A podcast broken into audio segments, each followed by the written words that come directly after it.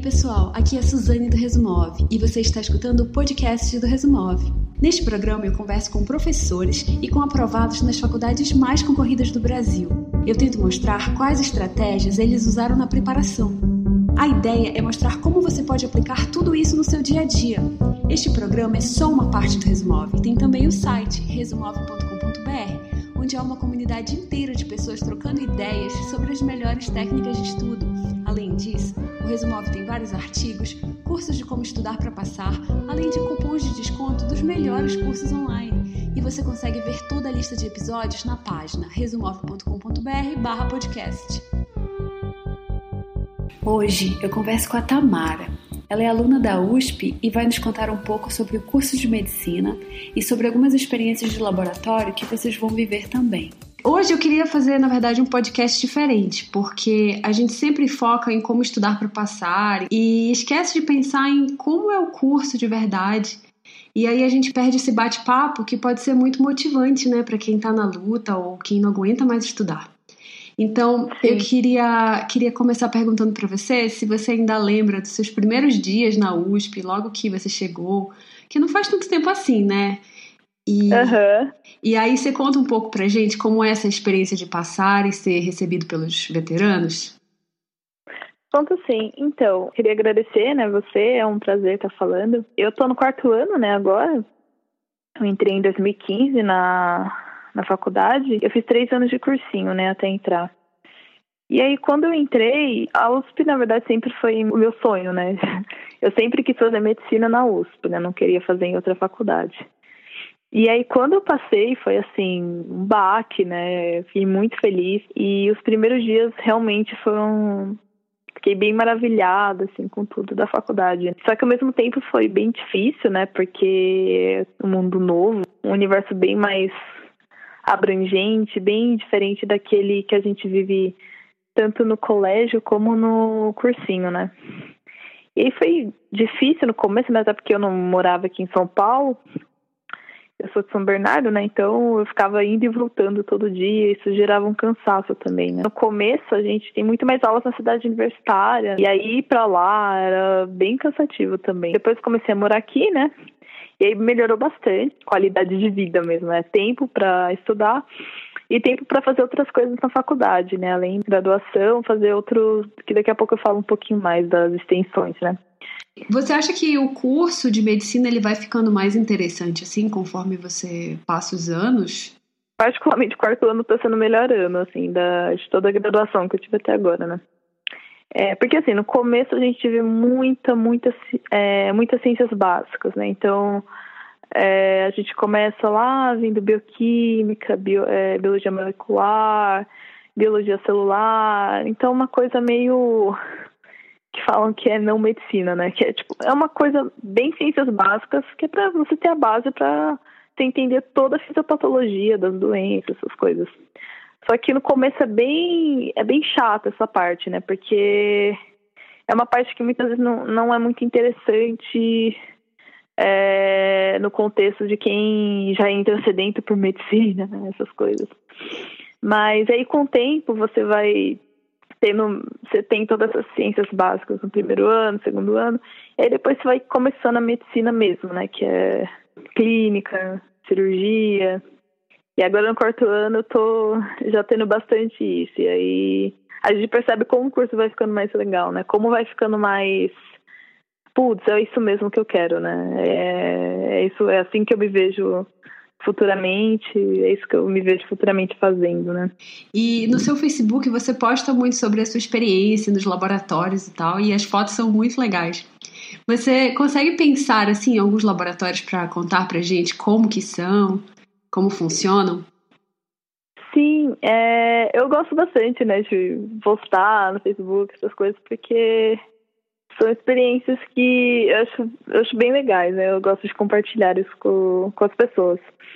Eu acho que é, de início, teve os laboratórios de anatomia, né, que a gente tem bastante no começo da faculdade, para que a gente dissecava a peça, é, para aprender mesmo, anatomia descritiva que a gente chama, né? O que, que você e... chama de peça?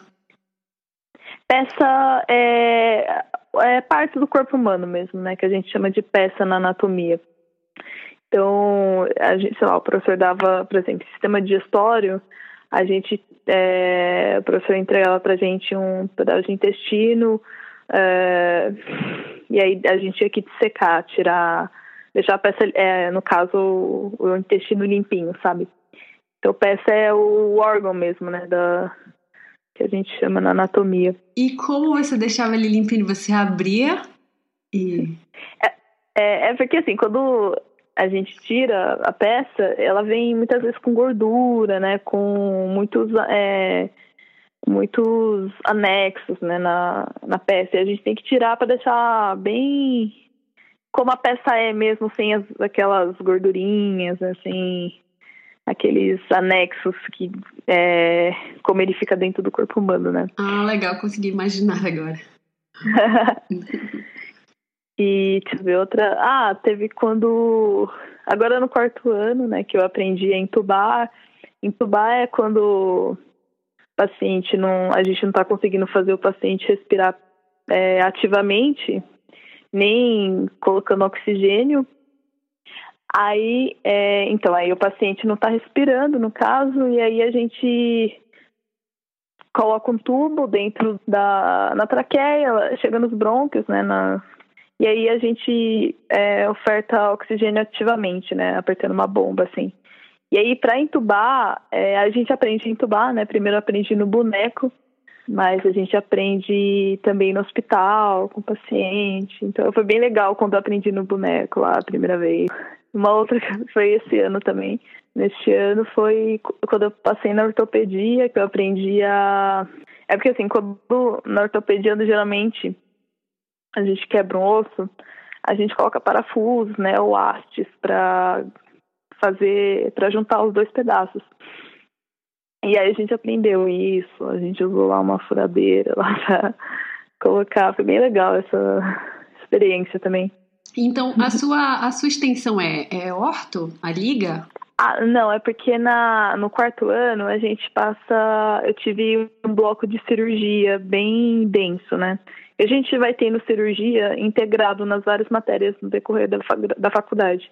Mas aí no quarto ano tem um bloco só de cirurgia, né? Que aí tem várias cirurgias, incluindo a ortopedia.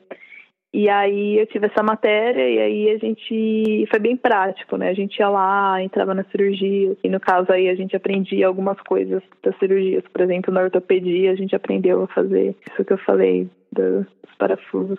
E além do curso normal, você faz ligas também? Sim, ah, sim, das extensões. Então, eu faço, eu faço atualmente três ligas, né? Eu faço iniciação científica também. Nossa, tem é... tempo de fazer tudo isso? sim, eu faço a liga da hipertensão né, arterial, a liga da febre reumática e a liga da fisiatria. São muitas ligas que tem na faculdade, né? A gente tem uma grande oferta de ligas, tem umas 80, assim. Então, o que não falta é liga. Iniciação científica também. Oi? É, é, desculpa interromper. E você conta pra gente como funcionam, como funcionam essas ligas? Ah, sim. As ligas são espécies de atividades, assim, que é sobre um determinado assunto. Então, por exemplo, você pega, por exemplo, diabetes. Aí você vai lá e faz um. Você quer atender pacientes com diabetes. É um, uma espécie de grupo com um professor orientando que vai lá e atende, e atende pacientes com diabetes, estuda mais diabetes. Então, por exemplo, nas ligas que eu faço, eu atendo pacientes em ambulatório com a doença, com hipertensão arterial. Eu atendo toda terça-feira pacientes meus com hipertensão arterial. E aí cada liga tem sua atividade. Tem uns que são é, atendimento mesmo dos alunos, outras são cirúrgicas, que a gente entra em cirurgia a gente vai no SVO também, o Sistema de Verificação de Óbitos, que a gente disseca, é, vê lá a peça, disseca, aprende é, na prática mesmo. Né? Voltando um pouco na sua preparação, você falou que fez três anos e, e só faria se fosse a USP. Muito legal, determinação. Você deixaria alguma dica assim para quem está se preparando agora, alguma coisa que deu muito certo para você no cursinho, nos estudos? Olha, eu acho assim que o principal para se preparar para o vestibular Assim, a gente tem que lembrar que vestibular é meio um padrão de prova, né? Dependendo, por exemplo, FUVEST é um, um padrão de prova. Então você tem que pegar aquele padrão de prova e treinar muito em cima daquilo para quando você for fazer a prova também você ficar bem mais tranquilo fazendo a prova, né? E na questão de estudo mesmo, disciplina, todo dia ter um fazer uma rotina mesmo, né? Estudar, ah, hoje eu vou estudar tal, tal coisa, eu vou estudar tal, tal coisa.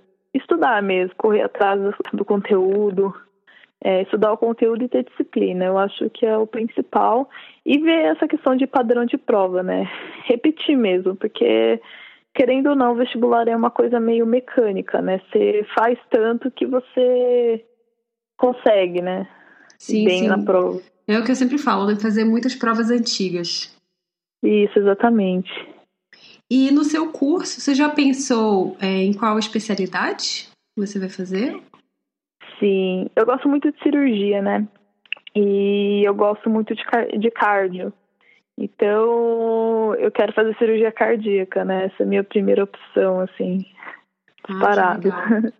Então, eu queria agradecer pelo seu tempo, pela sua disponibilidade e desejar tudo de bom aí na sua caminhada na medicina. Ah, obrigada, eu que agradeço, Suzane. Qualquer coisa, a gente tá aí. Eu sou a Suzane. Obrigada por escutar. Se você gostou desse podcast, eu vou pedir duas coisas. A primeira é compartilhe com seus amigos. E a segunda é entre na lista de e-mails da Resumove, porque você vai ficar sabendo novos episódios serão lançados, terá acesso aos descontos em cursos online, além de receber dicas de estudo direto no seu e-mail.